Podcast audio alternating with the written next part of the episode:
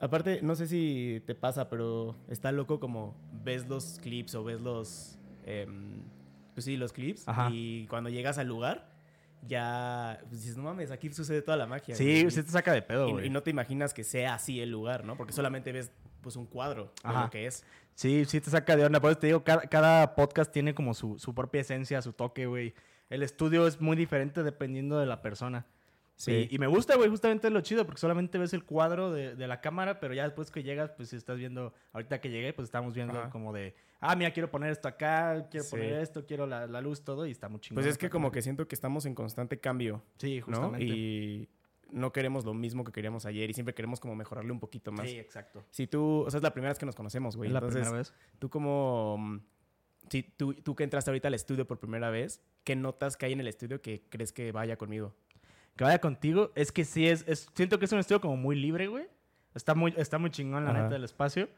Pero, por ejemplo, la vela, güey, este...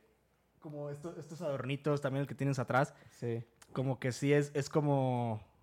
Es dife- diferente, güey. La verdad, a mí no me ha tocado un estudio que tuviera estas cosas, güey. Y que tenga tanto espacio en, en- en los sillones también.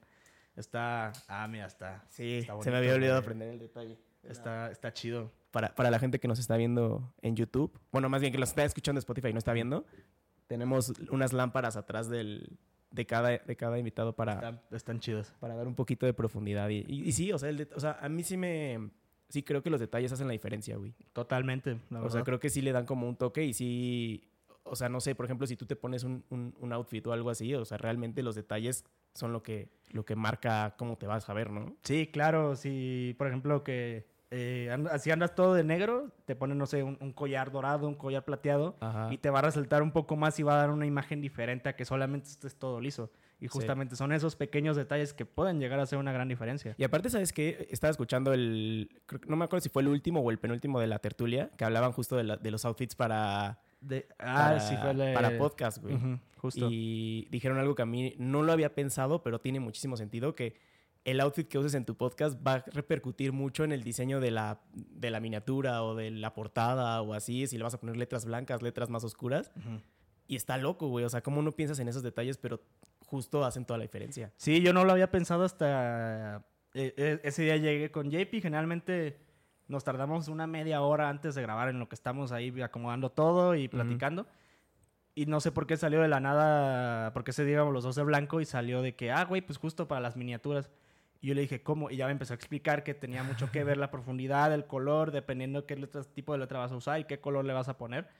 Y yo no lo había pensado y le dije, güey, está muy chingón que hablemos de estas cosas porque en este caso que las personas quieran hacer un podcast, pues ya tienes esa herramienta base para ya tomar en cuenta de que, ah, ok. O sea, por ejemplo, yo cuando empecé el podcast, no, eh, el ambulante, no tenía idea de, tan solo de ponerle una, alguna frase o algo. O sea, nada más dejaba así el puro clip. Y Sí. ya después ya lo acomodé mejor y es algo cool. Pero lo vas aprendiendo conforme vas a- Claro, avanzando. Sí, lo vas aprendiendo conforme vas avanzando. Ahorita que comentas esto de cuando empezaste ambulante, Ujú. cómo, o sea, creo que todos nos inspiramos en algo, ¿no? Para empezar a hacer algo. ¿En qué, o sea, qué, qué, qué escuchabas tú antes para, para, para empezar a ser ambulante? ¿Y cómo fue cambiando tu, tu manera de, de escucharlos después de que empezaste ambulante, güey? Porque ya te vas fijando como en esos detalles, ¿no? Ujú. Que antes no te fijabas. Claro. Yo empecé el ambulante en, en épocas que la pandemia estaba más perra, la verdad. Y en esos momentos yo tenía mucho las referencias de...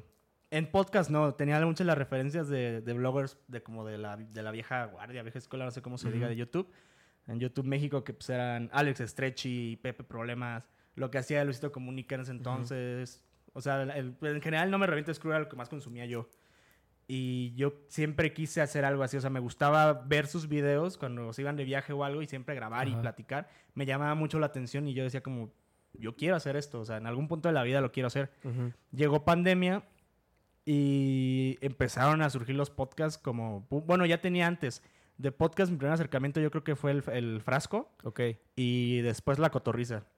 ok. Ya en pandemia fue cuando conocí a, a Roberto Martínez, me salió un episodio, de un- algún clip de Roberto Martínez me salió y me gustó más el formato porque antes de hacer el podcast intenté hacer como un, un videoblog Ok. muy inspirado en, en No me revientes y, y no, lo terminé borrando, o sea, ya después me dio vergüenza todo lo que hacía y decía. Oye, pero uh, justo hablaba, justo hablaba con Jos de, de esto el, en, en el, el episodio pasado, de que si tú volteas a ver tu primera pieza de contenido y no te da vergüenza, No has progresado nada.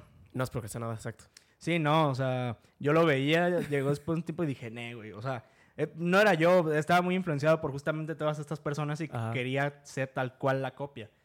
Y ya después conocí el formato de podcast más tranquilo y dije como, por aquí puede ser el ambulante. Ok. Y ya fue cuando ya me decidí, compré un pequeño tripié para mi teléfono y en ese tripié compré un microfonito como lavalier y lo dejaba así arriba del teléfono Ok. y ya grababa ahí. Ok. Y así fue como surgió el ambulante, güey. Oye, pero qué chingón que empiezas. Y, y- y- y- creo que la gente se va a reír porque siempre lo digo, ¿no? Pero es empezar con lo que tengas, ¿no? Porque, Justo. porque pues la gente luego se pone muchos pretextos para empezar. Y pues puedes empezar literal con, como, tú, ¿no? Con un, un lavalier que te cuesta, ¿qué? 100 pesos en 100 pesos. Steren y Ujú. el tripié otros 100, a lo mucho. Sí. Y el celular, güey, y ya. O sea, no, no, no es mucha ciencia. No necesitas más. Y, y yo soy muy fiel partidario de esta idea de que entre más te limites, más te fuerzas a sacar un, un- un resultado más chingón. Porque Sí. te fuerzas a trabajar con lo que tienes y en ese momento quieres entregar un trabajo de calidad como las referencias que estás viendo. En Claro. este caso de podcast, en ese momento, pues eran Roberto Martínez, La Cotorriza, que eran como los, y hasta la fecha son como los podcasts más, de los más Sí, grandes. como la referencia. ajá. Y pues tú teniendo lo que tienes en este momento, bueno, al menos yo en ese momento era como, ¿cómo tengo que ver cómo voy a hallar la manera de dar un material parecido, eh, tanto visual y que se escuche bien como el de ellos? Ok. Y justamente ahí te empiezas a, a partir y ya empiezas a ver de que, ah, mira, tal micrófono, me funciona por esto y esto, no tengo interfaz, me voy a comprar uno de USB y era una toma nada más, ahora quiero las dos tomas porque yo quiero yo quería las miniaturas de que las dos personas se vieran Sí. y solamente te dan una toma y dije, ¿sabes qué? Vamos a conseguir otra cámara Ujú. y vamos a empezar a grabar así y es, es poco a poco, la verdad, el proceso vas aprendiendo. Y, y es justo eso, o sea, haciendo aprendes, ¿no? Y haciendo Justo. vas sabiendo qué necesitas, porque Ujú. si, pues si tú tienes esta referencia como de podcast ya grandes o, o cualquier pieza de contenido que ya, ya, ya grande, em, pues igual tú le vas a empezar a tirar a eso, pero creo que también es un poco peligroso empezarla a tirar a lo grande. Digo, obviamente le tienes que tirar a lo grande, pero Ajá. pues empezar como ellos seguramente empezaron en, algún momento, ¿no? De, o sea, con lo que tenían de poquito. Pues vas empezando con lo que tienes. Yo en su momento que empecé el ambulante y hasta la fecha yo disfruto... El, el podcast es una excusa para conocer personas siempre, Sí. pero yo empecé a grabar con, con mi círculo de amigos más cercano, güey. Ujú. y disfrutaba mucho la plática de que ya estaba grabada y es justamente adaptarme al momento en el que estaba, que como yo estaba en, en casa de mis papás, era muy difícil conseguir invitados así como de, oye, ¿sabes qué? ¿Quieres venir a mi podcast? Te Sí. invito, hablo de tal cosa. Y era como, no, pues no se puede en estos momentos, menos por pandemia, tengo que recurrir a mis amigos para ver quién, con quién puedo generar una plática de 50 minutos más o menos y poderla grabar y poderla subir en el momento. Ya después Ajá. fui avanzando y el tiempo y también eh, el trabajo y el proceso que iba llevando ya me permitió tener más, este, un poquito más de acercamiento con diferentes personas, sobre todo aquí en Querétaro, ya Ujú. Este, el hecho de mandar un mensaje de que a ver Chicle pega y, y me contesta y a ver si quiere venir y me ha tocado y, y sí ha funcionado bastante bien. Sí. Oye, tú, tú eres de Comonfort, ¿no? Como Foro Guanajuato. Pueblo ¿Cómo? mágico. Pueblo Mágico, Pueblo el Mágico. bellísimo pue- eh, pueblo de Comonfort. Está precioso. si quieren un molcajete, ahí es el lugar. Nunca he ido, güey. Está chido, eh, Creo que he pasado solamente porque yo viví un rato en Irapuato. Ah, ok. Entonces, digo, no pasaba literal, pero pasaba Bueno, por la por- entrada ah, o... por la- ajá. Ajá. Sí, es bonito. Yo ahora este, soy de Comonfort, pero ya tengo aquí casi tres años aquí en Querétaro. Primero estuve en la Ciudad de México y después ya me vine para acá, para Querétaro. Y, Ok. y por eso se llama Ambulante el podcast, así por eso empezó, porque yo tenía muy claro que yo estoy totalmente orgulloso de dónde soy, pero tenía, tenía muy claro que si yo montaba ahí el estudio y buscaba tener invitados, el, el podcast simplemente no iba a despegar como yo, Ok. como yo quería que despegara. Por eso yo me, yo me, me forcé a, a emigrar, en este caso fue a Querétaro, Ujú. y a instalar aquí el, el estudio o que genera, que está cagado que a la gente no le gusta tanto que graben en, en el estudio. Por ¿Por qué? eso no sé, no la no le gusta, o sea, ellos prefieren el formato ambulante de que yo grabo en, en cocheras, en bares, en Qué en chingón. cocina, en donde tú me digas, el invitado me diga que quiere grabar, voy a grabar. Ajá. Pero ahorita ya tengo justamente esa facilidad de que yo pro- eh, les doy la propuesta, pero también les digo de que si no te agrada la idea, puedes venir con mucho gusto a mi estudio. y Oye, es más yo, fácil. yo me, me conecto mucho con eso porque antes de tener este estudio, yo también hacía algo parecido. O sea, yo lo que hacía era irme a cafeterías o, o a donde se pudiera, güey, tal cual, para grabar. Porque por- este, este podcast empezó literal, como también empezó en, pan- en pandemia, Ajá. yo lo hacía por Zoom antes. Sí, vi algún clip. Ajá, y luego quise dar el salto para, para hacerlo presencial, porque yo sí tenía ganas de hacerlo presencial, ya no quería hacerlo por Zoom, pero no tenía un espacio físico, güey. Entonces, literal era escribirle a las cafeterías del centro, oye, puedo grabar un podcast y ya me daban chance e iba, pero ahora sí era un poco incómodo, güey. Siento que el espacio que, o sea, tener un espacio te da como esta comodidad para setear, para hacer, para deshacer y para aprender un poco más, ¿no? ¿Tú claro. Sí, sí es incómodo al principio, la verdad, pero eh, es, es parte del proceso y siento que es lo bonito. O sea, te vas adaptando y en ese proceso de estar buscando un lugar donde grabar y te, te, echabas el ojo de que, a ver, si me pongo en este lugar, va, la luz va a estar de esta manera. Si estoy en este lado que está más cerrado, el audio va a ser mejor que si estoy en un lugar más abierto ya este, tengo que ver las cámaras mucho más, este, tengo que estar más al, tiro porque no estoy en un estudio, no es la facilidad. Y también tienes que eh, generar un ambiente de confianza con el invitado para que él se sienta cómodo y también empiece a hablar. Porque si no logras que el invitado conecte contigo, va a ser una plática en la cual va a ser muy vacía y muy seca, güey. Sí, fíjate que yo te voy a confesar algo. Yo tenía muchas ganas de platicar contigo porque además es un gran conversador, güey. O sea, ah, o sea los ambulantes que he escuchado, el podcast ahorita con, con JP o sea, te me una persona que puedes rebotar estas ideas y no solamente es de aquí para allá, ¿no? O sea, por mucho tiempo yo el podcast lo hacía literal, yo, yo entrevistando, güey, pero no me latía tanto. O sea, yo sí quería como un poquito una, una plática. Tal vez no. O sea, digo, la experiencia del invitado y así va saliendo en la plática. Claro. Pero no tiene que ser el tema central, ¿no? O sea, creo que al final pues tú que haces podcast, yo que hago podcast, también tenemos algo que decir, ¿no? Y está padre encontrar personas con las que puedas rebotar las ideas. Sí, es, bastante chingón. Justamente cuando empecé a, empezamos ahorita el podcast de la tertulia con, con JP, eh, los dos buscábamos un espacio justamente para rebotar ideas, porque en, un invitado que va a ser como más entrevista, sí cuesta un poco más de trabajo que de repente tú digas como de, ah, ¿sabes qué? Me pasó esto el otro día y te lo quería contar. Y el invitado, hay muchos invitados me han tocado que sí se quedan como, pues se supone que soy yo el, invitado, o sea, sí. me ha pasado, pero... Lo, pues, que sí creo, güey, es que, o sea, en este tipo de podcast, por ejemplo, en el, en el mío, o sea, el de la tertulia sí es tal cual, o sea, rebotar ideas. Sí. Pero, por ejemplo, en este tipo de podcast sí creo que tienes que hacer brillar al invitado. sí, claro sí mantenerte tú en un low profile, que no quiere decir que no tengas que dar, tus ideas y tu punto de vista, pero sí el invitado es la estrella, güey. O sea, en este caso tú eres la estrella aquí. O sea, yo, yo quiero conocer lo que dices. Igual rebotar un poquito lo que yo pienso, pero al final el que brilla eres tú. Gracias. O sea, creo que eso es lo padre. Y creo que también, yo, yo lo escuché de Roberto Martínez también, o sea, yo platico con personas que probablemente no tengan la misma, el mismo punto de vista que yo, pero está padre dar el espacio para ese tipo de pláticas. Claro. Es que también encontrarte de repente con una, en algún invitado, alguna invitada que invites al podcast a platicar y que tenga una idea totalmente contraria a la tuya. Incluso yo me ha pasado y disfruto mucho más el, episodio porque genera una plática en la cual es como una especie de debate y los dos empiezan a tirar sus puntos y a lo mejor yo no estoy de acuerdo contigo del todo, pero de 10 palabras que dijiste, a lo mejor 5 me sirven para formar mi propia idea. Y a lo mejor a ti te va a servir igual. A lo mejor no cambiamos nuestras ideas, nuestras posturas, pero en algunas cosas vamos a estar coincidiendo y vas a ser como, ah, ok, pues este güey mm, considero que no tiene razón, pero tal y tal cosa me gustó lo que dijo y me va a servir a mí. y dejamos de grabar o algo y tener la suficiente es parte también de madurarte, entablar pláticas con otras personas que no comparten tu misma postura, pero tomar la retroalimentación y agradecer la plática y que la plática quede ahí y que no quede como ese, esa espinita de que ajá, no, y que no es personal, güey, o sea, creo que, no. y tampoco se trata de imponer tu postura, o sea, al final se trata como de justo, o sea, tú me dices tu postura, yo te digo la mía y encontramos este punto medio en el que tal vez coincidimos o tal vez no pero pues me llevo lo que me sirva y tú te llevas lo que te sirva. Exactamente. ¿Cómo, ¿Cómo fue? A ver, platícame, ¿cómo fue el primer invitado que no conocías? O sea, tú me decías, yo empecé a grabar con mis amigos, ya, ya di este salto a personas que tal vez no conozco, pero tenía ganas de conversar. ¿Cómo, ¿cómo fue? ¿Cómo te sentiste? ¿Qué, qué tal estuvo? Güey, estuvo muy cabrón porque los grabé los primeros cinco episodios con amigos en Celaya, a, a todísima madre. Me gustaban muchísimo. Y después yo estaba en clases, pero estaba, eran pandemia, pues eran virtuales. Y salió de la nada, yo platicando con una amiga de, Toluca, salió la idea de que, oye, y, si te vienes a Toluca a grabar, güey? Y yo dije, va, chingue su madre. Dije, yo iba empezando vacaciones.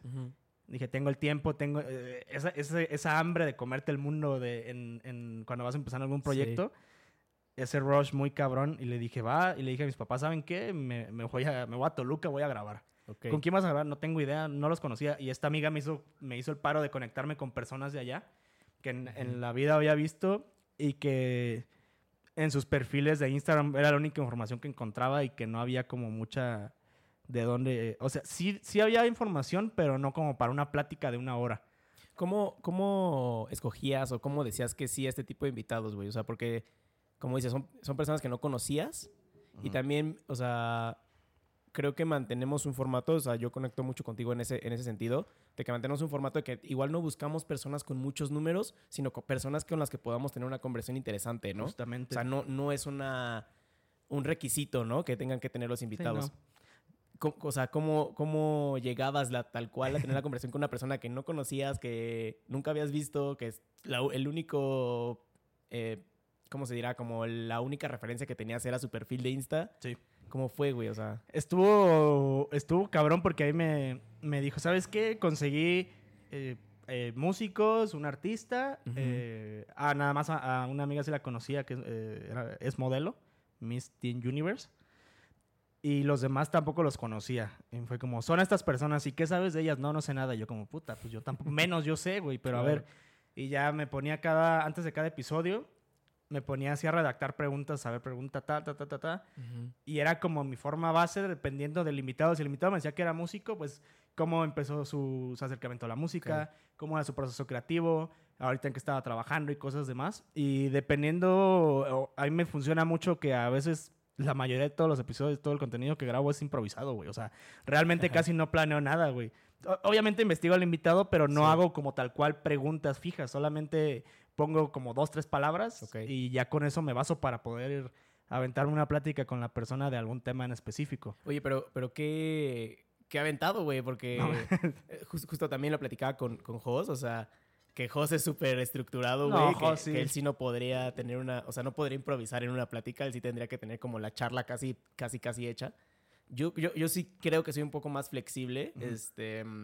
Antes sí tenía mi lista de preguntas y me costaba mucho trabajo cuando las pláticas estaba empezando a salir de esas preguntas. Pero creo que la... O sea, por eso te digo, güey. Yo, yo estaba muy emocionado por tener una conversación Ah, contigo gracias. por, por eso mismo, güey, porque creo que eres un gran conversador y quería, quería saber cómo se sentía una plática contigo, güey. No, gracias. Pues es que yo me la llevo así. Justamente cuando conocí a Jos también eh, grabamos primero para el ambulante. Grabamos y Jos llegó y eh, Jos es muy metódico, muy... La neta lo admiro mucho. Y cuando llegó al ambulante me dijo, oye, yo pensé que hacías tal cosa y como, no, ¿y, tú, ¿y cómo preguntas o qué? Yo, pues nada más lo que investigué y dos, tres palabras y vámonos, lo que Ah. salga. Y José es muy metódico de que tiene sus preguntas y te, y te lleva por el camino justamente que él quiere llevar. Y yo, yo me adapto más a la plática y al invitado en, en- conforme se va dando. O sea, si la plática se va dando de cosas como más deep, pues me voy a poner en ese mood. Si la plática Ujú. se presta para estar tirando puro, eh, pura comedia, pues me voy a- empezar a reír de todo. Qué chingón. Me adapto realmente al invitado. Creo que no tengo muchos filtros en ese aspecto.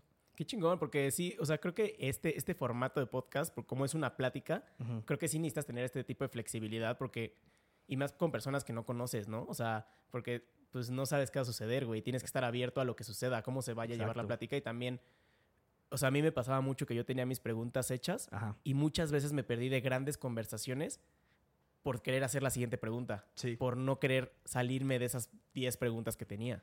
Eso pasa y muy seguido. A mí me costó mucho trabajo también el, el salirme de, este- de esas preguntas base, porque también yo quería como de chin, ya me fui por otro lado y tengo mis preguntas, a ver cómo regreso. Había veces en las que se, i- no, se iba la plática por otro lado y era como, bueno, y forzaba las preguntas y era muy notorio. Y hasta después, eh, nunca me había puesto a pensar en eso hasta un día que creo que fue la segunda vuelta que grabé con mi tocayo para ambulante que él le dije, ¿qué es lo que estás aprendiendo en este momento? Y me dijo, güey, estoy aprendiendo a, a escuchar más que hablar, no a escupir. Se me hizo un comentario muy cabrón. Dije, a la madre, pues como que es algo que estoy tomando sin, sin tener ese punto de referencia, es algo que yo ya llevaba tiempo trabajando. Ujú. Eh, me- ya me concentro, me concentro más en, en que el invitado la esté pasando bien y que salga la plática que tenga que dar. Y si me- de repente veo un- una oportunidad para que la plática sea un poco más fuerte o más eh, incluso... eh, las conversaciones fuertes siempre van a ser más interés. Por Claro. morbo o lo que quieras, va a ser más interés y en lo personal un poco más nutritivas. Experiencias de vida muy fuertes que me han tocado que me cuenten. y son experiencias que te, que te nutre y aprendes y al, al momento de hacer un clip lo haces con la intención de que las personas sean un poco más empáticas o que entiendan. Sí. O si alguien está pasando por algo parecido, que, que se identifique y, y- y si alguien tiene algún problema o algo, yo siempre lo he dicho, estoy abierto a que me, me escriban o me hablen y con gusto yo estoy ahí para ayudarlos. Sí, o sea, creo que este tipo de temas muy, muy poca gente los, los quiere tocar porque justo no se quieren meter como en este conflicto o en este... Digo, las redes sociales, afortunada y desafortunadamente, te dan este como feedback inmediato, ¿no? Sí. Y, y si tú lanzas un clip, la gente igual va a ver el clip y no va a entender el contexto que hay detrás de ese clip. Es, bastante peligroso, Sí.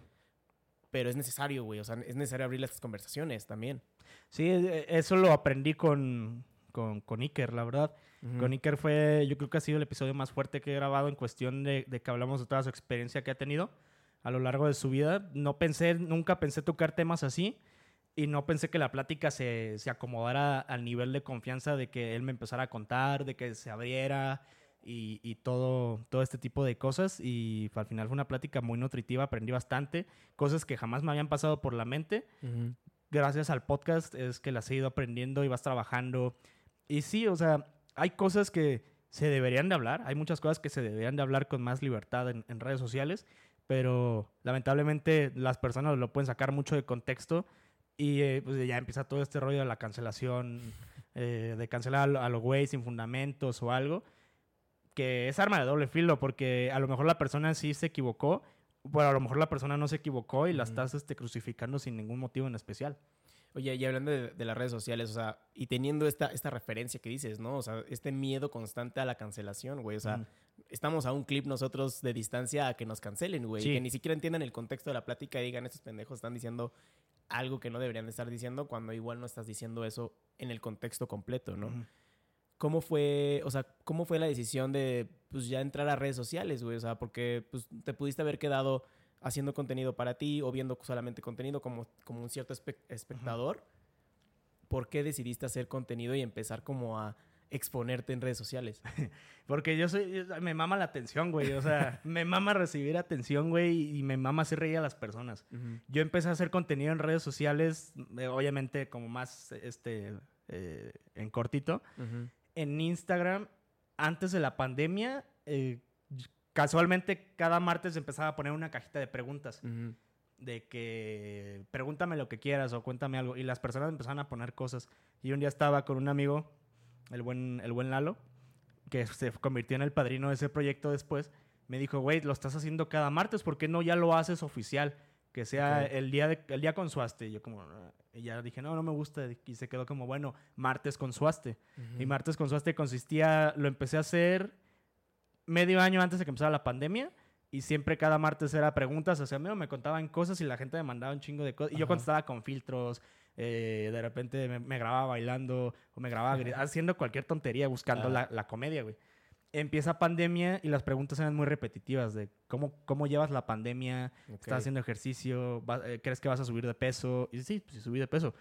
Este, muy repetitivo. Y dije, ¿sabes qué? O lo cambio o este proyecto va a morir.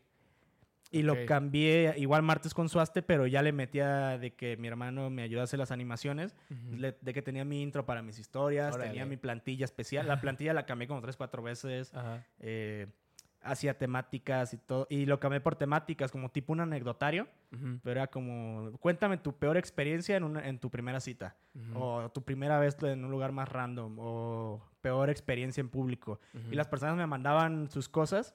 Y ahí empezó, o sea, ahí me daba... Sí me llegó a, a- tocar recibir hate.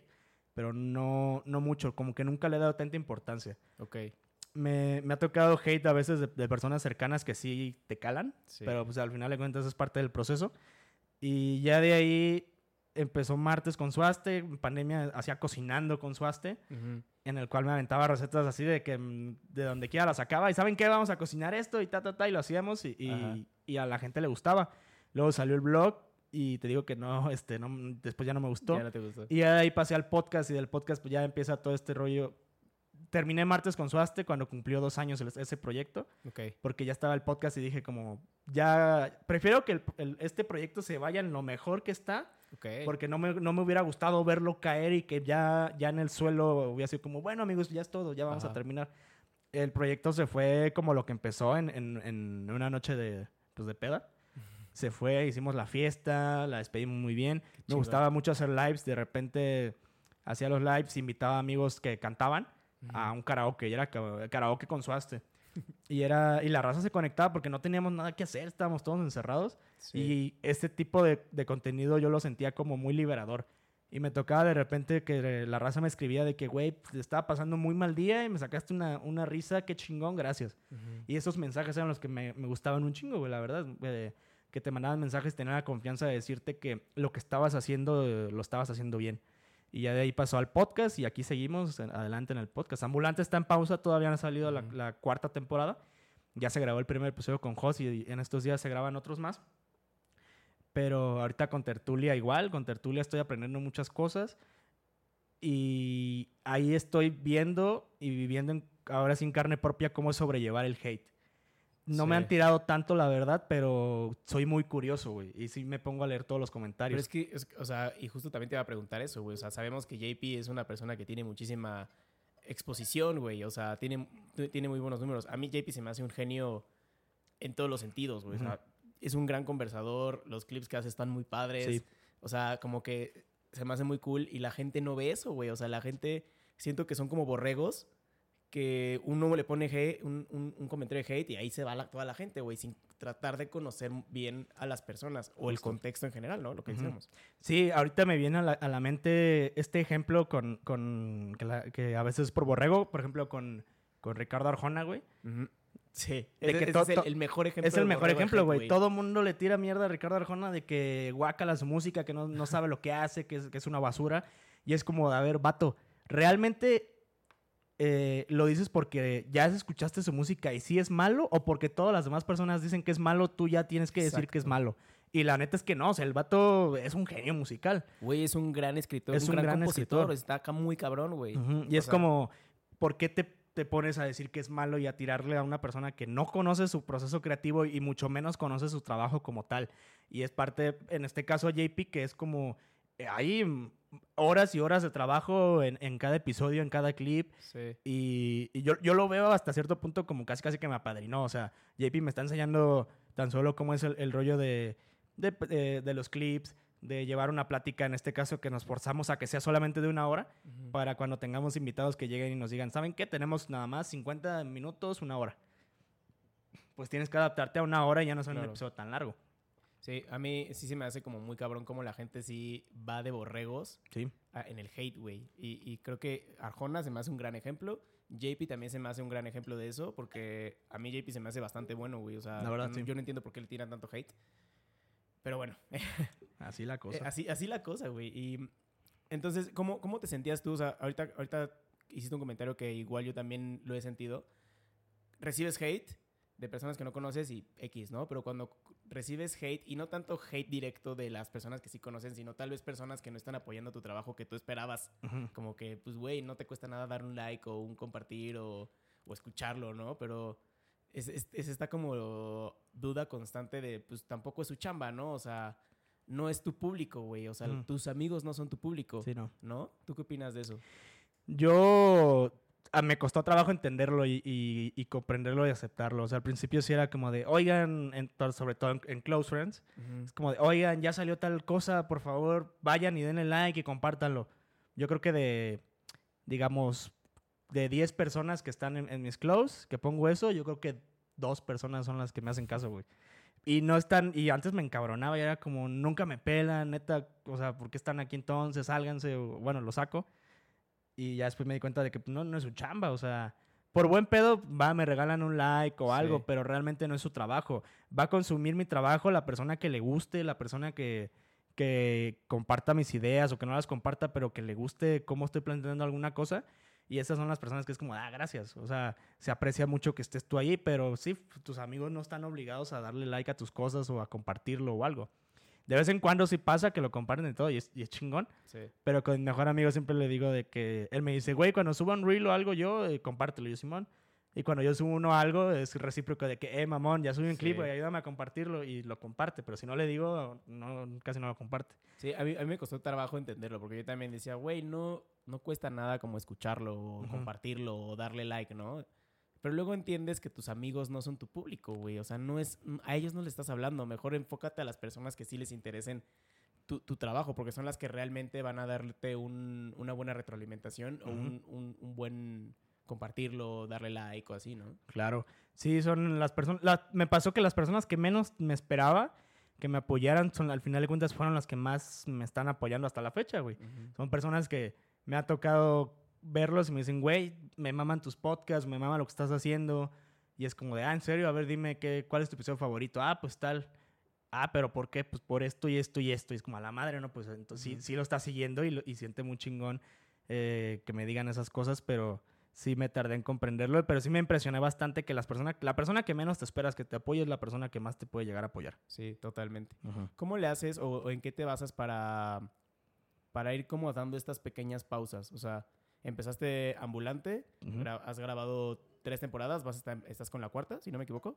Así es. Em, Pero has tenido como estas pausas, ¿no? Y, y justo lo platicábamos al principio, ¿no? O sea, grabar es una chambota, ¿no? O sea, y, y más si estás estudiando, estás estudiando ahorita Derecho, ¿no? Sí, así es. Entonces es como entender que pues estamos en chinga, ¿no? Y que no está tan fácil grabar. Ujú. Pero ¿en qué te basas para hacer pausas? O sea, tienes como, aquí voy a parar y voy a tomarme un tiempo para grabar, para empezar la siguiente temporada. Ujú.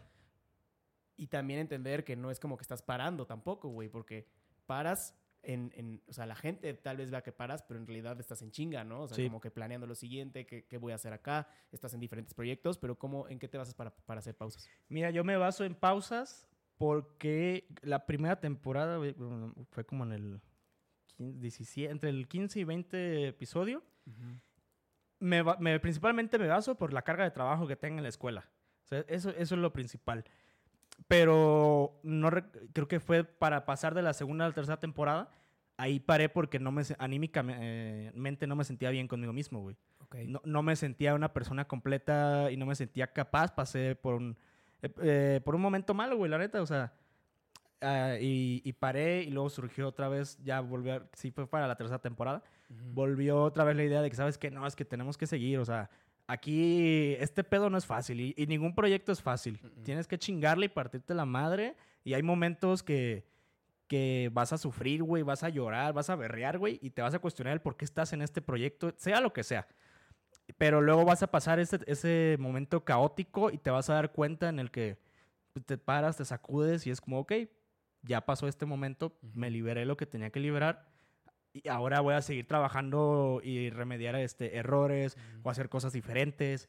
O, de repente decir, como, ¿sabes qué? Eh, a lo mejor esta plática no estuvo tan padre por tal cosa que yo dije o que lo manejé mal. En la siguiente plática que voy a tener ya lo voy a compensar y lo voy a hacer diferente. Voy a llevarlo a lo mejor por más comedia o a lo mejor por otro lado. Ujú. Y fue por eso. Más que nada, o sea, por trabajo. Y porque sé que si tengo mucho trabajo no voy a dar el mismo rendimiento que si Sí. tengo el espacio como tal, por ejemplo, el día de hoy, de que ya teníamos esta fecha apartada para esta plática y yo ya venía con la mentalidad de que puta, ¿qué voy a decir? Porque pues, no, no sé, no sé qué decir, Ajá. pero pues es así de que vamos a improvisar y vamos a ver qué sale. Sí. Y ahorita la cuarta temporada que ya se viene próximamente paró porque igual empecé a tener mucho trabajo, empezaba el servicio social Ujú. y ahora sí que yo, como yo estudio en la tarde y salgo hasta en la noche y luego con el servicio social, pues solamente tengo dos horas para comer en el día Ok. y irme a, a la escuela a estar en chinga. Por eso fue principalmente la pausa. Ahorita ya vi más o menos cómo voy a acomodar. Voy a empezar a grabar los fines de semana. Ahorita estos, estos días que me quedan todavía de vacaciones, voy a voy a grabar como pues a ver si el la persona que caiga es la está invitada. Y así, y me gusta que en cada temporada haya un hago un episodio especial cada eh, cierto tiempo que es un fraxo Ajá. con mis amigos en el cual se co- consta de reunirnos a platicar y cotorrear y, y- y ver quién pistea más, o sea, Qué chingón. y se arma chido. Y a mí me gustan mucho esos episodios porque, ah, como hay alcohol de por medio, las cosas se pueden salir de control. Y como son seis personas a la vez o siete personas, planeo que este, este fraxo que se viene, ahí sí voy a aventar la casa por la ventana, güey. O sea, produ- mucha producción, eh, ma- más, servicio, a, a lo mejor algún bartender o algo, más invitados más equipo para que ya se vea la diferencia de que es un fraxo, sería el punto 3.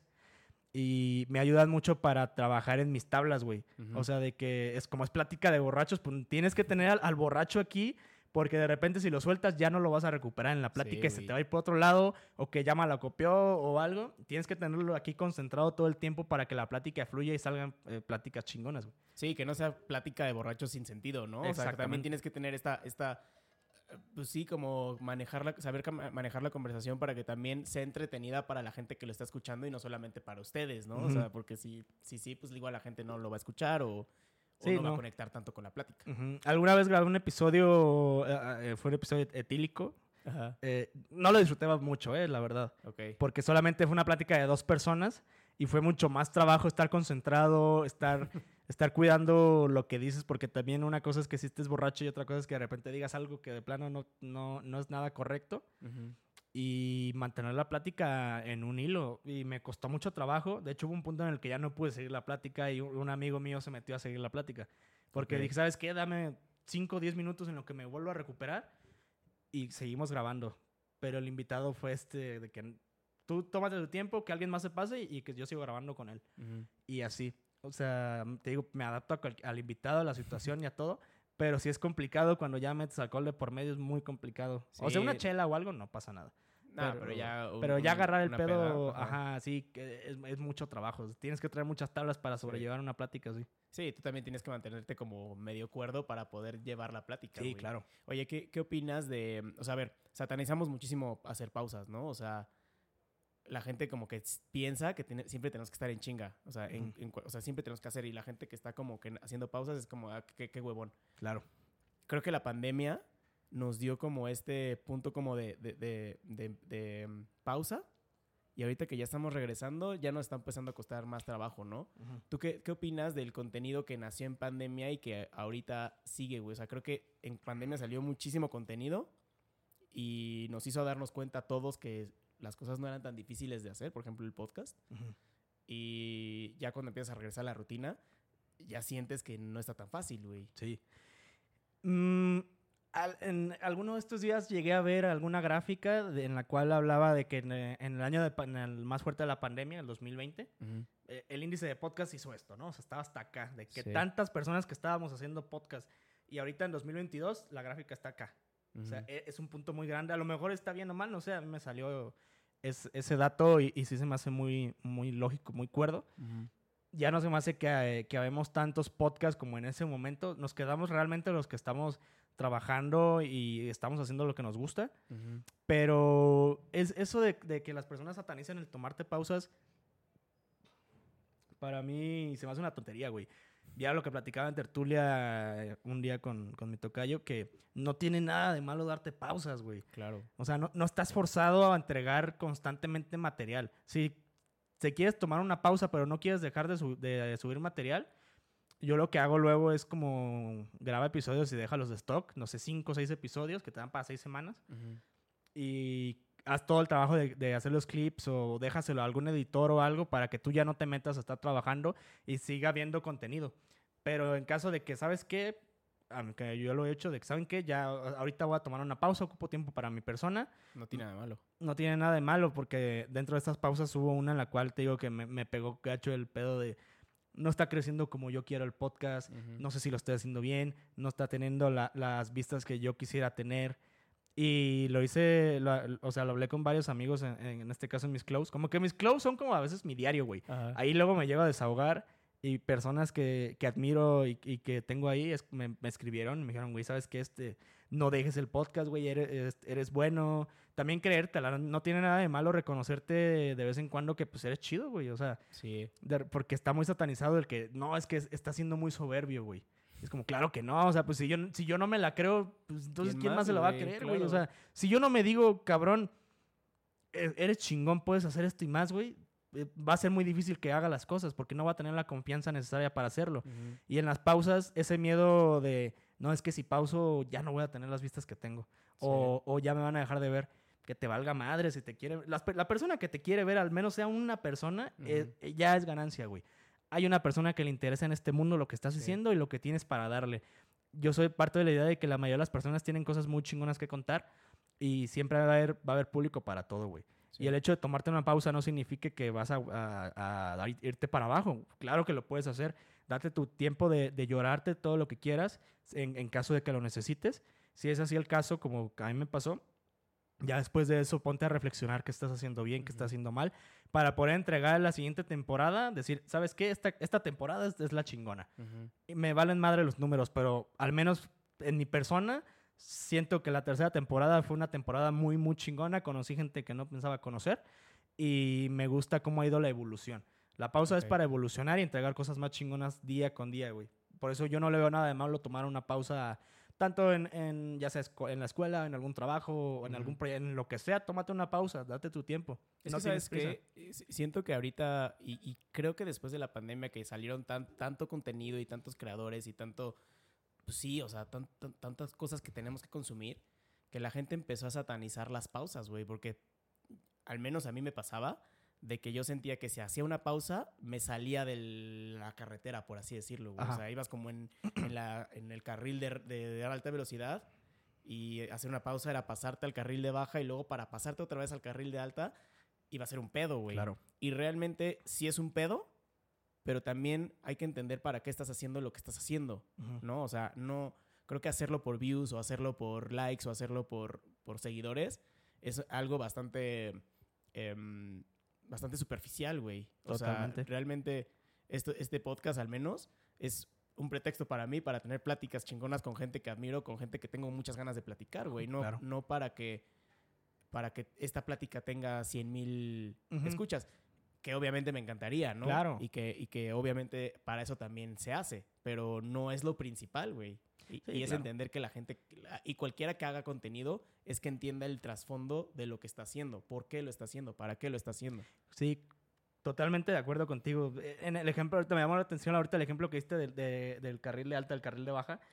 Pues sí, o sea, va a llegar un punto en el que si no haces, si no haces pausa y vas en una carretera ah, en el carril de alta y también de repente en el de baja, va a llegar a un punto en el que si no haces una pausa te vas a quedar sin gasolina y te vas a quedar varado. Sí. Y puede que te, te quedes varado en un lugar, que en un desierto en el cual estás a cientos de kilómetros de distancia de civilización en una gasolinera.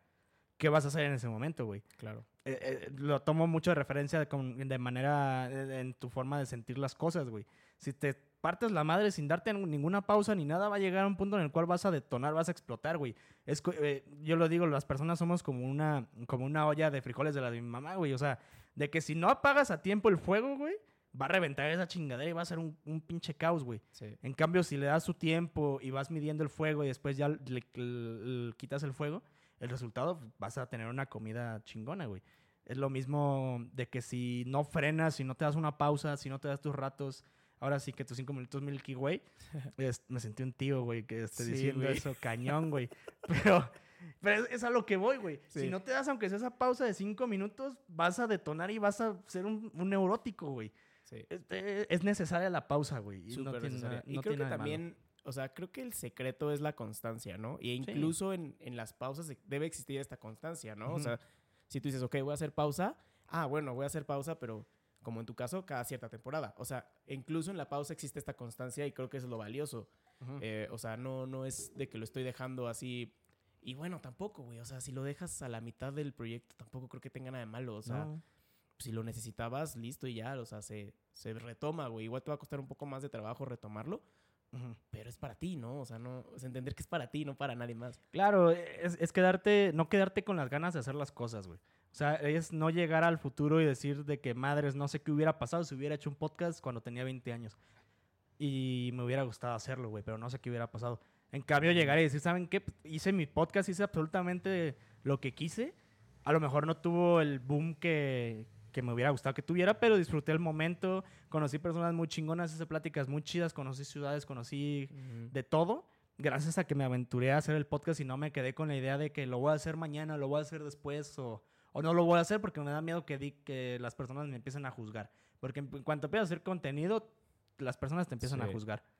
Que, que siempre te juzgan las personas, vaya, pero en este caso que es haciendo contenido, pues estás más expuesto a recibir comentarios de hate o de tu mismo círculo de amigos, inclusivamente, de- o en la familia, de que, ah, oye, vi este, tal cosa y no me gustó, eh, la verdad, no, ya no lo hagas. Y es como, ah, gracias, güey. O sea, qué bueno que, que me estás dando apoyo, pero es parte de la vida, güey, no le das gusto a todos. Sí, totalmente. ¿no? Le- Y es entenderlo, güey. Y también al- algo que, que ahorita que dices eso me, me- me salta. eh, Te escuché decir al- alguna vez que, que haces tu contenido para para que todos puedan entrar a la conversación. Y yo por ahí sí, sí difiero un poquito porque creo, yo creo mucho en los nichos. O sea, Ah, creo ok. que eh, voy por ahí. Ujú. O sea, como que yo creo en los, en los nichos de que un contenido sí debe de ennicharse. No sé si existe esa palabra, pero sí debe de irse como hacia algo muy específico. Obviamente tratando de abrirle la conversación a cualquiera que pueda querer entrar a la conversación, Ajá. Pero que tu público sí sea un- algo muy específico, ¿no? ¿Tú qué opinas? O sea, porque también tu formato es de eso también, ¿no? O sea, voy a tener conversación, no, no va a ser con solo músicos o con solo pintores o con solo empresarios, ¿no? Voy a traer a todos a la conversación, Sí. ¿no? Sí, yo, yo no recordaba eso justo, pero sí. Eh, yo estaba, yo y sigo con esa idea, o sea, mi, mi, mi objetivo no es solamente estar en un nicho, me gustaría estar en, en bastantes nichos, ser conocido en varios de ellos para que la gente lo, lo vea y, y le guste y, siga el contenido y así.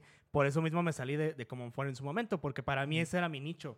Claro que si me hubiera quedado y, y te- hubiera tenido las mismas ganas que tengo en este momento y tenía de hacer el podcast, a lo mejor se hubiera salido algo muy chingón, quién sabe pero hubiera tratado de hacer contenido con las personas que tenía alrededor. Pero yo quería más, güey. También es como ese, ese, ese rush que vas empezando, el hambre de que, no, es que yo no quiero solamente eh, este nicho, quiero también estar acá. Quiero llegar a Ciudad de México, quiero llegar a Querétaro, quiero Monterrey, Guadalajara. Quiero que todo México sepa que Juan Pablo Soste está haciendo un podcast, que a lo mejor luego dice pendejada y media, pero que ahí está por eso esa era mi idea y sigue siendo mi idea de que a lo mejor no son tantos nichos, pero pues ya mm, mínimo ya tengo un camino recorrido en diferentes en ciudades que nunca pensé llevar mi, mi microfonito y, mi- y mis Ajá. camaritas y mi arito de luz a grabar. Yo soy más de esa idea, güey, de que as- así sea una persona con la que consiga grabar en alguna ciudad diferente, ya es ganancia, güey. A mí me pasó algo, algo parecido. O sea, este podcast nació porque a mí me encanta la música y me encanta la industria musical. Entonces yo entrevistaba a pura gente dentro de la industria musical, güey. O sea, cantantes, productores, managers, lo que, lo que fuera que estuviera dentro de la industria musical. Pero llegó un punto en el que me sentí realmente estancado, güey. O sea, como que decía, no mames, yo quiero tener conversación con un pintor, con contigo, güey, o sea, con un creador de Gracias. contenido, o sea, no me quería como solamente cerrar a la industria musical. Y, y por eso tengo como esta lucha constante con los nichos. O sea, sí creo que los nichos funcionan muy bien, pero yo que ya lo viví de que ya me salí de ese nicho, porque, y, y creces mucho más, güey. O sea, Sí. esta conversación nunca hubiera sucedido si no me hubiera salido de, de ese nicho. Nunca, tal vez ni siquiera hubiera tenido este estudio porque pues me hubiera quedado en Zoom, tal vez, no sé. Ajá. O sea, pasan muchas cosas cuando te sales del nicho y es como salir también de la zona de confort, güey. Ah, justamente, sí. Como que salirte de esta zona de confort y estar experimentando también en otros lados, que probablemente puede ser bueno. Sí, siempre es bueno experimentar, o sea, en el ámbito que vean y quieran tomarlo, siempre es bueno experimentar y darte, darte la oportunidad de hacer cosas que nunca pensaste hacer para poder aprovechar ese conocimiento adquirido y aventarte. En este caso que lo estás diciendo de que entrevistaba a puros músicos y llegó un momento en el que dije, ¿sabes qué? Ya, o sea, tengo que moverme a otros lados y justamente fue lo que pasó, pues esta- estabas buscando otros nichos. Y está muy chingón y lo relaciono mucho con eh, el, el proyecto, que es un proyecto que tenemos por ahí, eh, el, el chat de, de WhatsApp. De, no, no me gustaría mucho hablar tanto del tema, pero es un proyecto que tenemos por ahí que empezó una plática de JP y yo, que yo le decía, güey, es que sí hay ciertos grupos de nichos aquí en Querétaro, Ujú. pero no hay uno como tal, güey, que tenga absolutamente, ah, si no es que a todos, sino una gran mayoría de creadores de, absolutamente todo. Este, TikTokers, bloggers, eh, foodie bloggers, eh, te- podcasteros que somos nosotros, músicos, gente de radio, luchadores, eh, chefs. Le dije, no hay nada como tal así, así a esa magnitud, güey. Estaría chingón. Que a lo mejor no es como un crew como tal de que, ah, somos este, el sindicato de creadores de contenido, pero que sea como, pues mínimo un lugar de referencia en el cual si tú quieres colaborar con alguien más que nunca pensaste hacerlo, que sea ahí, sea muy accesible de que, ah, oye, ¿qué onda? ¿Cómo estás? Me gustaría hacer algo Ujú. contigo. ¿Cómo ves? ¿Jalas? Y es como, va, chingón. Sigues eh, en proceso ese, ese proyecto, la verdad, no, no lo hemos... eh, eh, no nos hemos dado el tiempo de aterrizarlo de Ujú. manera correcta, pero creo que es más o menos justamente eso, ¿no? el no quedarnos solamente con nuestro nicho de, ah, es que los podcasters aquí en Querétaro son así y nada más son entre ellos. Y, o los TikTokers, ¿no? Es como, no, están, están trabajando para que sean todos una comunidad Sí. como en su momento, que no fue como tal una, un crew, pero pues la unión, la unión de Monterrey, güey, y hasta la fecha creo que Monterrey sigue. está muy cabrón. Ajá, o sea, y yo le, fue la, la referencia que yo le di. Le dije, güey, pues están los, los regios, güey. En su momento lo hicieron y lo siguen haciendo y ve el éxito que están teniendo, güey. Sí, Y aparte conoces gente chida. Sí, exacto, güey. A mí, a mí me encanta esa- esta iniciativa que tuvieron del, del chat. O sea, se me hace muy buena.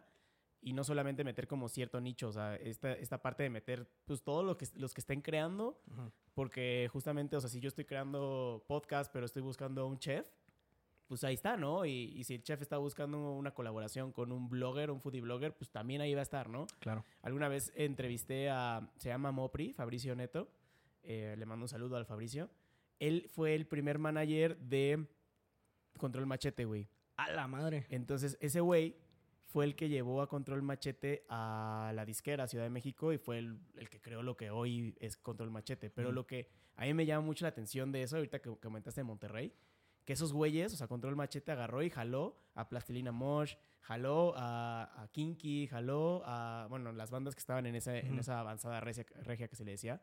La avanzada regia, justo. Y, y, y es como esta comunidad, güey. A mí Monterrey siempre se me ha hecho un, un, un estado Está cabrosísimo de Monterrey. mucha comunidad, güey. O sea, todos los podcasteros están ahí, pero siento que también están donde están porque los mismos podcasteros se van jalando y van jalando audiencias, se van co- colaborando entre ellos, van, van compartiendo sus, sus, sus audiencias Ujú. y eso se me hace muy chingón, güey. Y siento que Querétaro en este momento sí está un poco cerrado para eso, o sea, Sí. está, está, está muy cabrón, como que cada quien está como en su bolita y no, y no está tan abierto como a incluir a gente externa. Es difícil entrar a un, grupo a un grupo social aquí en Querétaro, güey. Sí. O sea, sí lo he notado en algunos creadores de contenido que, bueno, a- a personas que han ido al, al podcast, terminamos siendo amigos, pero no, no hay como ese de, ah, güey, jálate para acá, güey, porque va, va, conozco a tal persona y quiero que la conozcas para ver si arman algo, güey. Que afortunadamente sí, eh, sí ha pasado, pero no se ha dado como bien esa oportunidad, porque justamente el grupo es así, güey, como somos Ujú. nosotros nada más, güey, o sea, ¿a quién vas a invitar? ¿Por qué lo vas a invitar? Y como que está muy cerrado. No, y también el, pues yo ya lo tuve, ¿para qué lo quieres tú? O, Ajá. ¿no? O sea, como compartir este conocimiento o este contenido, güey. O sea, Ujú. no, no- yo no le veo nada de malo, pero luego sí lo vemos así, o sea.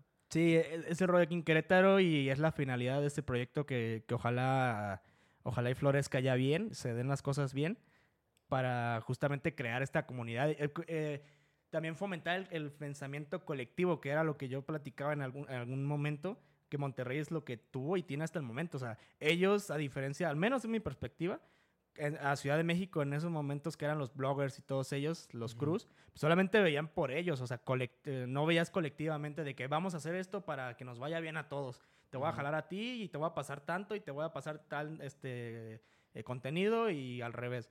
Y Monterrey era mucho de que, ah, ¿sabes qué? De repente ya veías a, a, a Darius con, Robert, con Roberto Martínez, o ya de repente veías a, a Franco Escamilla, lo veías con, con Ari Gameplays y Juan Guarnizo. O sea, como ese tipo de que se cambiaban Sí. y ya los veías en- de repente.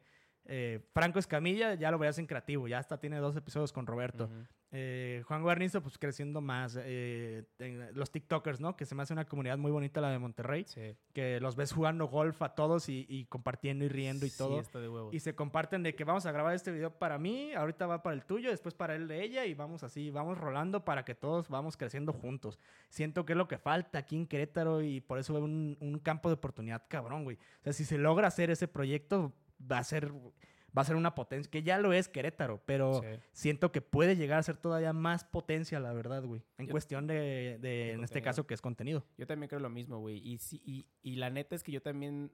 No sé si es por lo mismo de que los grupos son muy cerrados. Yo no conocía tantos creadores de, de Querétaro. O sea, fue hace, no sé, hace poquito, hace seis meses, cuando me empecé a meter a más contenido de Querétaro. Y fue cuando empecé a conocer a que había un chingo de podcasts, güey. O sea, yo no sabía que había tantos podcasts en Querétaro.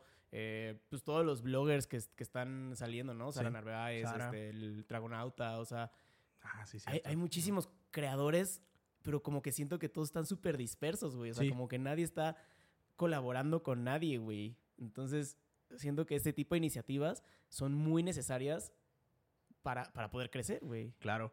Sí, justo eh, de podcast, por ejemplo, sí, yo casi no de aquí casi no conozco, por ejemplo. Y me gustaría conocer a- así de que, ¿saben qué? Estamos, eh, esta somos la gran mayoría de los que hacemos podcast en Ujú. Querétaro y conviviendo con todos los demás para que justamente todo es, es ir creciendo. O sea, te ayudo, me ayudas, crecemos juntos. Yo, yo alguna vez i- intenté hacer lo mismo más o menos del chat de, de WhatsApp, pero con puros podcasters. Ok. Entonces fue como, güey, me encantaría hacer como un networking podcaster, o sea, como que llegar ahí, o sea, en Monterrey, o sea, porque yo también tengo esta, esta referencia en Monterrey, tienen estas noches de podcasting. Ok. Y entonces eh, se juntan em, cada, no sé, creo que una vez al mes y dan una plática así como, a ver, vamos, hoy vamos a hablar sobre copywriting o hoy vamos a hablar sobre cómo hacer, tener conversaciones chingonas o hoy vamos a, y, y como que cada podcaster Qué que es cabrón. experto en el tema Ajá. da esta plática, güey, y se, se conocen entre ellos, empiezan a colaborar. Creo que es el, es, yo, yo empecé ese, ese chat y junté como a 10 podcasts, güey A la madre. que no, no, no, no son tan conocidos, pero creo que también es por eso, güey, porque Ujú. n- como que cada quien está muy disperso. Sí, cada quien ¿No? está. Es que al menos eh, a mí me pasó empezando el podcast, pues era nada más yo, o sea, no conocía otros podcasts más que las referencias, pues ya más, mucho más grandes. Pero así de que de repente, ah, ¿sabes qué? También hay otro güey que también está haciendo podcast aquí en, Queréta- en Querétaro. Es como, ah, no mames, ¿quién es? Y ya lo empiezas a checar, ves si arman algo, se conocen, van creciendo, se comparten muchos tips. Alguna vez, hace poquito me, me junté con Jos, pero no, no grabamos ese día. Y, y Jos fue de que, oye, güey, bueno, yo le preguntaba, oye, ¿cómo lo haces con tal cosa? Es como, ah, no, es que fíjate que le tienes que picar acá, güey, y le pones aquí, y lo encuadras y la chingada, y es como de, ah, la madre, le dije, güey, ¿cómo sabes todo eso? Pues la experiencia, güey, o sea, conforme pasa el tiempo. Y Jos me dijo algo muy, que es muy cierto, de que me dijo, güey, justamente parte de la iniciativa que estamos teniendo, dijo, es eso, güey, que nos ayudemos a crecer con detalles así. Por ejemplo, a mí todos los consejos que me dio Jos, me ahorró, con, con esa plática que tuvimos, güey, me ahorró de 8 a, a 12 horas de trabajo, güey, para sacar un episodio, güey. O sea, me ahorró demasiado tiempo de trabajo, güey, con una plática de 10 minutos que tuvimos, güey. Sí. Y fue como madres y me dijo, ves, güey, o sea, justamente esa es el- la finalidad de este tipo de proyectos, güey. Que nos ayudemos a crecer. Incluso de repente puede llegar a pasar de que, oigan, ¿saben qué? Ya creo que ya voy a dejar este, eh, este pedo, güey. Ya no me siento bien. Y te motiva. Y te ¿no? van a motivar de que espérate, güey, no, o sea, no lo dejes, date una pausa, pero aquí estamos nosotros, te ayudamos, ¿qué ocupas, qué necesitas? Que sea como de, güey, pues es que se fregó mi micrófono. Yo tuve un pedo con micrófonos ahorita y Jos fue como, güey, ¿sabes qué? Te voy a ayudar y que sale, sale y me ayudó un chingo, güey. Y es eso, güey, o sea, entre en motivarnos, ayudarnos, darnos ese, ese empujoncito de, de creernos de que sí, lo que estamos haciendo y la persona que somos está chingón, güey. Sí, es como crear comunidad y abrirte a las audiencias y abrirte a que pues todos estamos en el mismo barco, güey. Claro. Todos tenemos estos mismos sentimientos, güey. Yo también he querido parar un chingo de veces. eh, También he parado, le he cambiado de nombre al podcast, he cambiado de nicho. Ujú. y como que entender y conocer estas historias y decir, no mames, tú también, o sea, como que ya te da como, ah, bueno, no estoy tan mal, ¿no? No estoy tan perdido, Claro. lo estoy haciendo bien, o, y no sé, también creo yo que empezamos con una referencia que está un poco más arriba de nosotros y es totalmente normal, por ejemplo, tú empezaste con Creativo, La Cotorriza, yo también Creativo era mi referencia, Dementes es una gran referencia de, de- de podcast, pero creo que el lo- cuando aprendes realmente es cuando volteas a ver como al lado, ¿no? A los que están en el mismo nivel que tú, porque están creciendo contigo. Sí. Porque justamente te pones, no mames, si este güey lo está haciendo, pues yo también, estamos igual, ¿no? Claro. Entonces es como, y es, es un gran consejo que yo a mí, a mí me gustaría dar a la, a la gente que nos escucha, de si estás haciendo contenido, busca a la gente que está haciendo más o menos lo mismo que tú y al mismo nivel, tal vez los mismos tipos de seguidores, más o menos el mismo, si están en la misma ciudad, pues perfecto. Sí, Este, pero es eso, no trates de ver mucho hacia arriba, porque hacia arriba te puedes abrumar. Sí, justamente, güey. No, sí, sí te sirven. Te sirve mucho el tener un punto de referencia, güey, pero también es parte de no glorificar a la persona que estás viendo, güey. Solamente si hay una persona a la cual admires y quieras decir de que, ah, ¿sabes qué? Es que él hace esto, yo lo quiero hacer, pero está muy cabrón, aprende de él, toma lo que te va a servir a ti y crea tu propio contenido que a lo mejor todos, todos, todos somos una referencia de alguien, todos tomamos una inspiración al menos en los lentes, güey, en el pelo, lo que quieras. Todos somos una, tenemos una referencia de otra persona que ya lo hizo y esa persona tiene otra referencia Sí. de otra igual, güey.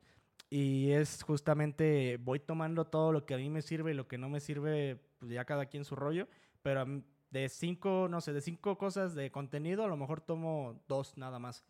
Y lo tomo y trato de adaptarlo a mi persona y darle como ese toque diferente, güey. Mi propia esencia, a lo mejor no ser tan serio, a lo mejor eh, no decir ninguna grosería, bueno, palabra altisonante, o a lo mejor grabar este, eh, etílicamente o grabar una plática eh, normal, un cotorreo chingón, pero ya es más mi trabajo, güey. Y sí te ayuda justamente también el estar viendo para, ah, este güey también está haciendo lo mismo, pero a ver qué está haciendo, güey. Ah, puso, no sé, puso tal hashtag, güey. A ver, le voy a calar yo también con este hashtag. no sé, digamos, hashtag Querétaro. Y a lo mejor no, ninguno de los dos tenía tantas vistas, pero en ese momento que usaban ese hashtag, a lo mejor les dio un madral. Pero es justamente estar viendo y nutriéndote y agarrando de poquito en todo, güey. Sí, como que andar agarrando esas referencias y ver qué, qué, le funciona al otro que también te pudiera funcionar a ti y entender que no tiene nada de malo, ¿no? O sea, que hablaba con, con Cristina Verastegui de esto también, de copiar e imitar, ¿no? O sea, cuando copias, pues es tal cual una copia, pero cuando imitas es como agarras esta parte de inspiración y lo tratas de mejorar, güey. O sea, si yo agarro y mi inspiración es creativo de Roberto Martínez, ok, lo hago, lo hago con mi esencia, con lo que yo soy, y trato de, ser un poco diferente. Y, digo, obviamente no es como una competencia de tratar de mejorarlo. Es, más bien como una competencia, interna, ¿no? Decir, no mames, yo también puedo hacerlo, si él lo pudo hacer, yo también, y voy a ir mejorando y mejorando, mejorando, mejorando, y y es la única forma en que puedas encontrar como tu voz y tu esencia. Claro, justamente a mí me, encanta este ejemplo de que es como si copiaras en, los exámenes en la escuela, güey. Lo hablábamos también en, tertulia, de que es muy fácil copiar un examen, no sé, de matemáticas y así vas a pasar toda la prepa y, toda la carrera, ¿no? Copiando los exámenes. Te saca del apuro, no reprobaste, sacas una calificación chida, pero a la hora de la práctica, güey, no sé, en el caso de un médico, la consecuencia puede ser mortal, güey. Puedes llegar a matar al paciente, güey. Un abogado puede llegar a perder el caso, güey, y a lo mejor la persona era inocente, güey.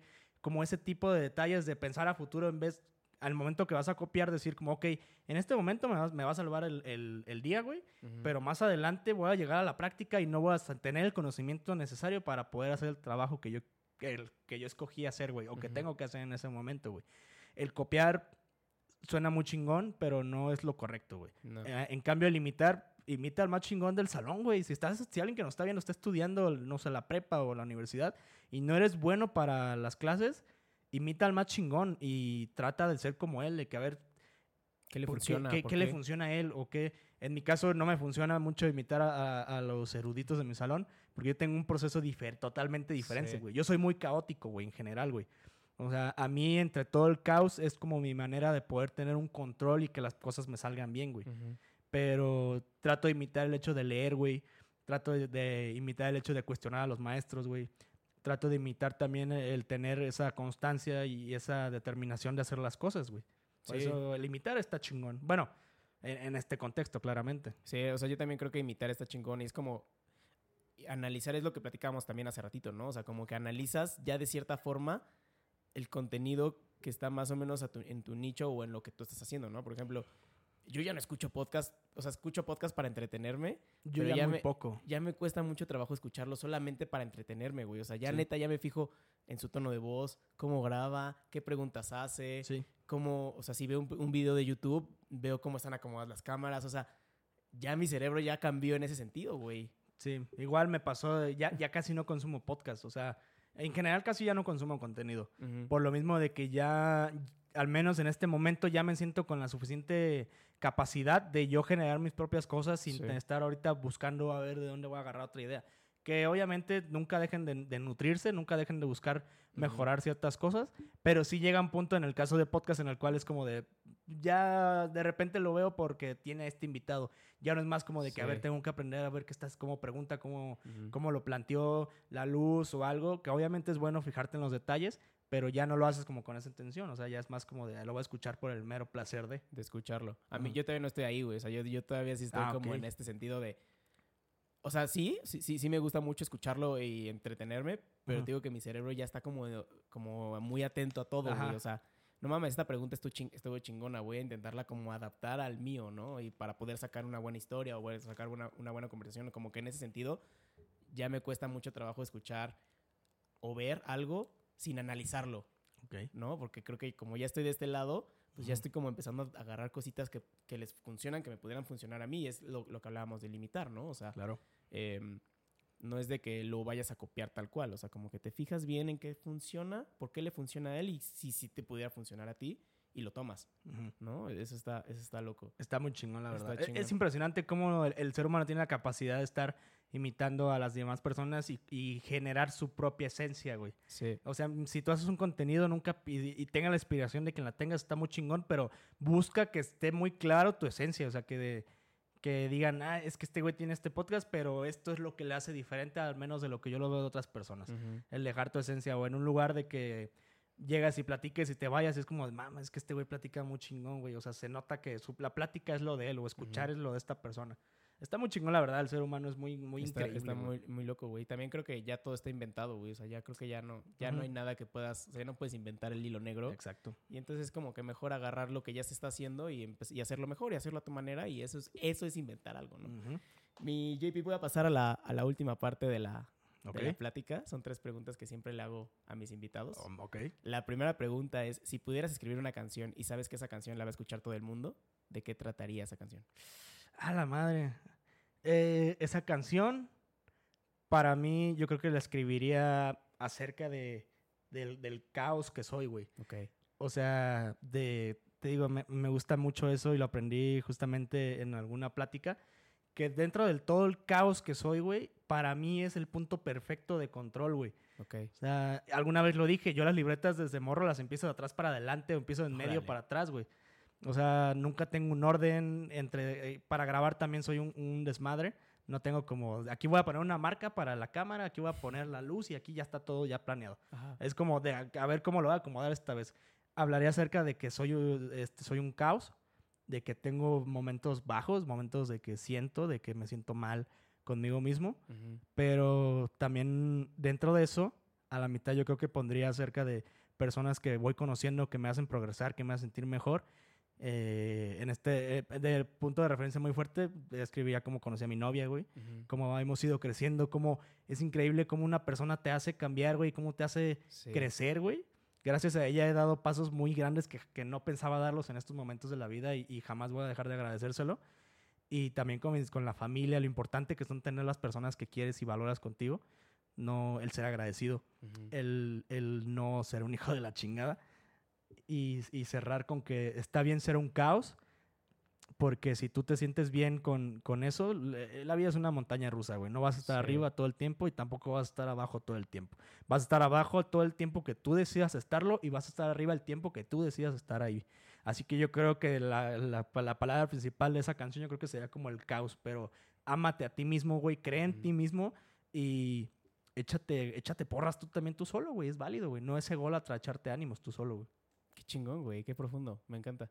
Además, hay, hay un término que a mí me encanta, que es la entropía, que es justamente encontrar orden dentro del caos, ¿no? O sea, por ejemplo, el Big Bang Ujú. en su momento fue un caos que tuvo que suceder para, para llegar a un orden. Eso es entropía. Y a mí me encanta ese concepto porque Está te da mucha chingón. paz saber que, bueno, güey, en, en este momento de mi vida, mi vida es un caos, pero es un caos para algo, güey. O sea, porque en algún punto de la vida, como dices, ¿no? O sea, nunca se está arriba nunca para siempre y nunca está abajo para siempre. Exacto. Siempre encuentras este orden. Así ¿no? es. Qué chingón.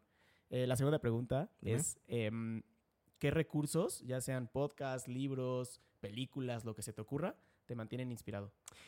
Me mantiene inspirado. eh, en estos momentos ya casi no consumo eh, podcast sin contenido, pero lo que me mantiene inspirado día con día es, es las personas que te digo que, que amo y valoro, que están, es mi, mi núcleo, son mis pilares en mi vida. Mis papás, mi novia, mi hermano, amigos y así. Eh, lo que me mantiene inspirado es escuchar a las personas. Me gusta mucho escuchar a las personas, güey. A veces disfruto más en una plática eh, escuchar más que hablar. Me gusta mucho porque creo que la mayoría de las personas me pueden enseñar algo y pueden llegar a ser mis maestros de vida, güey. Sin ellas tener idea de lo que está pasando, al menos yo lo tomo como de que ya me enseñaste esto, ya para mí, yo te veo como un maestro. Y eso está muy chingón. El buscar la, la inspiración, el buscar lo- la motivación en cualquier cosa pequeña, en, en salir a caminar, güey. Eh, de repente estoy algo abrumado, eh, me prendo un cigarro, yo estoy yo solo y me empiezo a fumar, pero mientras fumo el tabaco pensar aquí como de, ok, está pasando este pedo, ¿qué voy a hacer? Eh, Y me planteo varios escenarios de que, ok, si me voy por este lado, a lo mejor va a pasar esto o tal, pero es ese, de, ese momento que disfruto mucho de que lo hago yo solo, me nutre bastante también, güey, y ya encuentro la, la, forma de ir con estas personas y plantearles como todo el panorama y decir como, dame tu opinión. Y eso, el buscar la opinión de las personas que quiero también me ha ayudado mucho y es lo que me motiva también. ¿Sabes qué? había estado pensando últimamente en, en, que muchas veces nos hacemos muchos escenarios en nuestra cabeza y cuando llegas y se lo cuentas a alguien en voz alta, cuando lo dices en voz alta, como que es cuando ya empiezas a encontrar, como que lo escupes y encuentras claridad y hasta tú mismo te respondes. Entonces, como que encontrar a estas personas justo pilares, como dices, es bastante importante, güey, porque sí necesitamos, necesitamos escupir todos nuestros pensamientos de alguna forma. Así es. La última pregunta, mi JP, es: ¿qué le enseñarías a los extraterrestres cuando vengan a visitarnos? A la madre. ¿Qué le enseñaría a los extraterrestres, güey? Mm, esa sí me agarraste de bien, me, me agarraste muy cabrón, güey. Yo creo que les enseñaría, güey, el arte, güey. Digo, no considero un experto, pero me considero buen catador, güey. El arte de, de garnachear, güey. El arte de, buscar ese puesto de tacos que se ven peligroso, güey, que se ve delincuente, güey. Y, disfrutar el taco, güey. Este, el, caminar, güey, conocer. Sí, solamente el, el, el gusto de caminar, güey. Y ver qué te vas a encontrar en el camino, güey. Me gusta mucho eso. De repente salir a caminar y porque es algo, no sé, solamente sé que voy a caminar y voy a ver qué encuentro en este momento. Y siempre me encuentro algo que me quedo, me quedo pensando, o me encuentro algo muy cagado, o algo muy, muy denso, güey, que también me deja reflexionando. Como que eh, eh, creo que les enseñaría a disfrutar la vida con pequeños detalles, güey. No ocupas tantas cosas para ser feliz, güey. No, yo tampoco creo. Ahorita, ahorita que dijiste los tacos, güey, quiero hacerte una pregunta. Yo creo que lo rico de los tacos es, es directamente proporcional a lo peligroso que esté la colonia. Ah, sí, güey. Claro. Entre más hediondo, más sabroso, güey. Yo siempre he sido partidario, güey, de que entre más hediondo el taco, más sabroso va a ser tu experiencia culinaria, güey. O sea, totalmente, güey. El, taco callejero esquinero, güey, de tres pesos eh, puede ser mucho más bueno que el taco de 50 varos en un restaurante, güey. Sí. Totalmente, cierto, güey. Sí, güey. Soy partidario de eso. Me maman, me están viendo algo, recomiendo tacos cochinos. A mí me maman comer en tacos este... ¿Cuáles tacos? La gente que nos está viendo en Querétaro igual puede ser aquí, puede encontrar una buena joya. Ok. ¿Cuáles tacos recomendarías?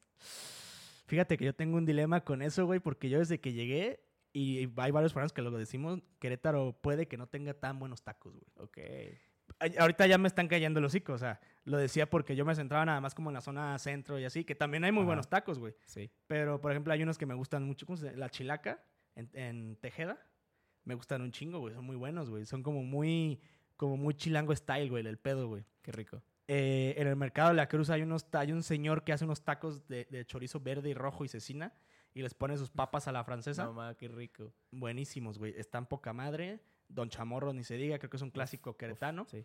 Eh, hay unos que me gustan mucho que se llaman Leoncillos, que están por venir a la universidad, que son, que me gusta mucho que tienen de lengua, y son una joya. O sea, sí, a lo mejor tú como forano batallas para encontrar comida en, este, en esta cuestión, tacos buenos, porque es, todos los mexicanos siempre decimos que, no, güey, es que de donde yo soy, güey, son los mejores tacos del mundo, güey, se la pelan todos, güey. Y, no, y te cierras con esa idea de que ya no vas a encontrar mejores tacos, güey. Cuando la realidad es que el lugar en el que vayas vas a encontrar tacos muy, muy chingones, güey. ¿Sabes qué? Yo, yo, yo soy queretano. Y, pero creo que los queretanos ya estamos como enviciados. Tenemos este, ¿cómo se dice? Como este síndrome o este vicio del, de la granja, ¿no? O sea, que ves lo mismo todos los días y ya no, ya, ya no te sorprende nada. Y yo para agarrar referencias de lugares a dónde ir, de qué conocer, qué comer, siempre busco lugares recomendados por gente fuera de Querétaro. Ah, ok. Porque ya los queretanos como que siento que ya estamos muy, no sé, la mariposa o... Sí, la mariposa. Como que ya como que lo más tradicional, lo que siempre, lo de toda la vida. Y para conocer lugares nuevos, siempre agarro como referencia los lugares que recomiendan los foráneos. O la Fíjate que está, está, cagado porque yo, yo de referencia uso mucho, a, por ejemplo, los videos de Sara. Yo, yo siendo foráneo busco lugares aquí en Querétaro que estén chidos y que haya variedad y todo. Y me voy mucho con la referencia de alguien que es queretano y que va lugar tras lugar a comer, güey. Ahorita se me hizo muy cagado que es, como cambia el chip siendo foráneo, haciendo... Igual es este, como esta retroalimentación, ¿no? O sea, de que tú te fijas como en lo que dicen los queretanos y yo me fijo en lo que dicen los foráneos y al final es lo mismo retroalimentado. Exactamente, está cagado, güey. Qué loco, mi JP. Pues muchas gracias por haber venido. Gracias a ti, por güey. tener esta plática tan chingona. Gracias. Espero que te la hayas pasado muy bien. Ya la por pasé último, poca madre. ya por último, ¿dónde te podemos encontrar y qué estás haciendo ahorita que te emociona? Este, eh, me pueden encontrar en, en redes como en, en YouTube Juan Pablo Suaste, en Instagram JP-Suaste y TikTok igual, pero TikTok la verdad casi no lo uso, uso más Instagram es donde me es más activo. Y en YouTube actualmente está, va a arrancar la cuarta temporada de Ambulante, esperen próximamente, se viene episodios, eh, segundas vueltas, se vienen invitados nuevos, ojalá de este, se arme algo y le caigas allá al estudio, se estaría chingón. Y se viene Fraxo. Y actualmente estamos eh, trabajando, JP Martínez y yo, estamos en un podcast que somos lo, lo conocimos los dos, Las Tertulia. Eh, esta semana va a salir el quinto episodio. Y va muy bien, güey. La verdad, me gusta mucho esa plática. Ahí estoy agarrando más herramientas para llevarlas al ambulante y que las pláticas sean más amenas, más movidas, Sí. más... No tan... Que no se lleguen a estancar, güey. Buscar que la plática siga fluyendo y fluyendo. Que sea como un partido de tenis, güey. O de ping pong, güey. Sí. Que vaya rebote y rebote, güey. Hasta que ya alguno de los dos ya haya dicho todo lo que tenían que decir. El partido acaba y la vida sigue adelante, güey. Así que eso está muy chingón. Y me apasiona mis- este, los tacos, güey. Me mama. Los tacos, güey. Y, y conocer lugares nuevos con mi novia, güey. Me gusta mucho eso. Qué chingón, qué chingón. Pues vamos a dejar todo esto aquí en la, en la descripción para que la gente Gracias. vaya a escucharte. Ambulante, a la tertulia, que vaya a ver lo que está haciendo en Instagram. Y pues nada, mi JP, que tengas una gran semana, que todos tengan una gran semana. Gracias. Nos vemos. Bye. Nos vemos, amigos.